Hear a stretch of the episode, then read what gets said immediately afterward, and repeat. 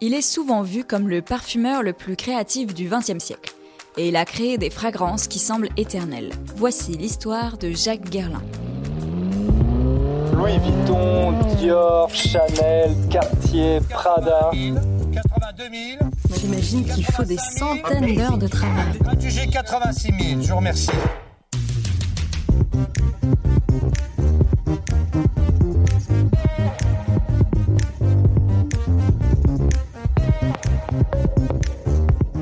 Les génies du luxe, un podcast capital. En novembre 2021, la célèbre maison Guerlain organisait la première vente aux enchères en ligne certifiée NFT, une innovation qui fait beaucoup parler dans le monde de l'art. Des œuvres numériques originales ont donc été conçues pour l'occasion par quatre artistes à la renommée internationale. Ils se sont inspirés de l'art et de la matière, deux aspects fondamentaux pour le parfumeur. Ce personnage discret qui conçut sa première fragrance dès l'adolescence a créé des parfums phares. Commercialisé en 1925, son Chalimar reste un best-seller. Mitsuko, l'heure bleue, Chalimar, c'est à Jacques-Édouard Guerlain que l'on doit ses noms et ses jus mythiques. Le parfumeur le plus créatif et le plus prolifique du XXe siècle a fait fantasmer des générations de femmes et d'hommes avec plus de 80 parfums. Rares sont d'ailleurs les Françaises et les Français qui n'ont pas un souvenir lié à une fragrance Guerlain. Né en 1874, Jacques Guerlain est le troisième parfumeur du nom de cette prestigieuse maison fondée en 1828 par Pierre-François Pascal Guerlain. Après des études en Angleterre, il est formé à son futur métier dès l'âge de 16 ans par son oncle Aimé, lui-même créateur du célèbre parfum Jiki. Jacques invente d'ailleurs son premier parfum, Ambre, dès cette première année, avant de se former à la chimie organique dans une université parisienne. Officiellement nommé dans l'entreprise familiale en 1894, il y compose ses premières œuvres, dont les noms Pourquoi j'aimais Rosine, Fleur qui meurt ou Mouchoir de Monsieur témoignent déjà de la puissance poétique qui caractérise toutes ses œuvres. Il ne connaît néanmoins son premier grand succès commercial qu'en 1906 avec Après l'ondée, évocation d'une nature encore humide après la pluie. Ce sera également l'occasion pour Jacques Guerlain d'expérimenter le premier, comme il le fera souvent, une molécule nouvelle, l'adéide anésique. Son oncle Aimé avait d'ailleurs fait de même en utilisant avant tout le monde des produits de synthèse dans son parfum Jiki.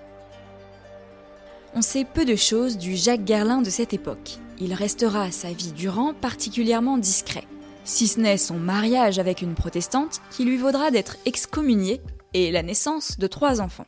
On connaît aussi son goût pour l'art oriental qu'il collectionne dans son appartement près du parc Monceau et qui inspirera nombre de ses créations. Sa passion pour l'impressionnisme influencera sans doute beaucoup la conception de l'heure bleue, parfum légendaire et nostalgique d'avant le chaos meurtrier de la Grande Guerre. Il dira de ce dernier, sorti en 1912, qu'il a voulu avec lui capturer les derniers instants de beauté et de calme avant la calamité de la guerre. Mobilisé en 1914, peu de temps après l'ouverture de la boutique historique sur les Champs-Élysées, cette guerre lui prendra un œil. Il revient de façon triomphale avec Mitsuko, qui signifie mystère en japonais.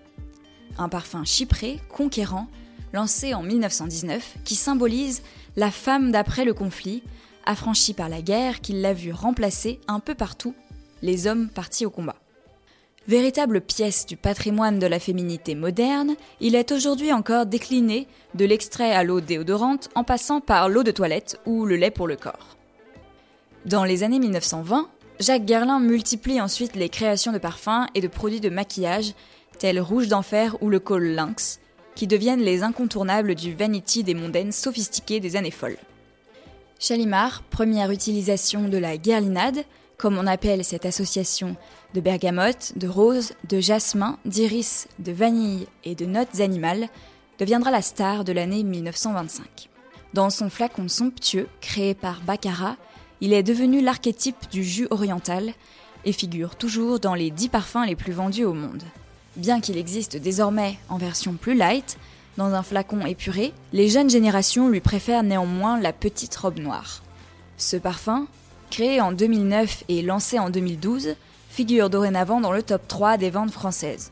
Son film publicitaire entraînant charme les trentenaires, en tout cas plus que le grandiloquent opus La légende de Chalimard, diffusé sur les écrans de cinéma en 2013.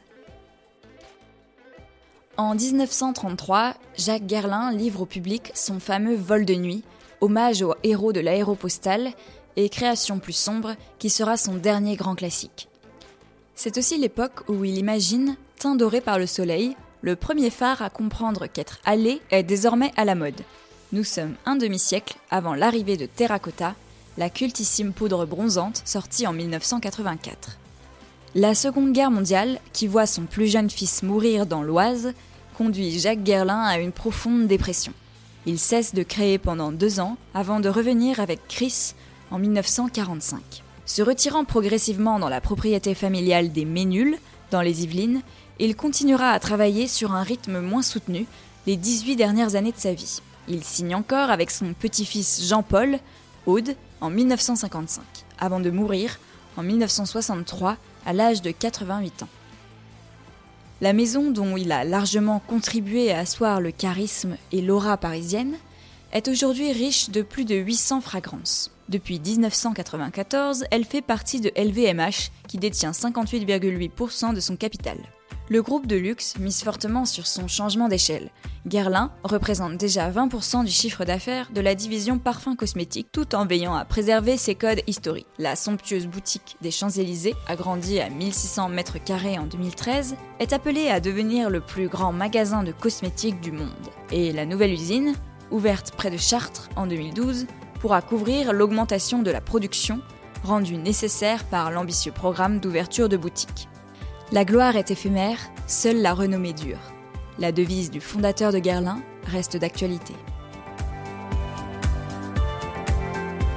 Un texte de Valérie de Saint-Pierre, lu et réalisé par Léa Giandomenico.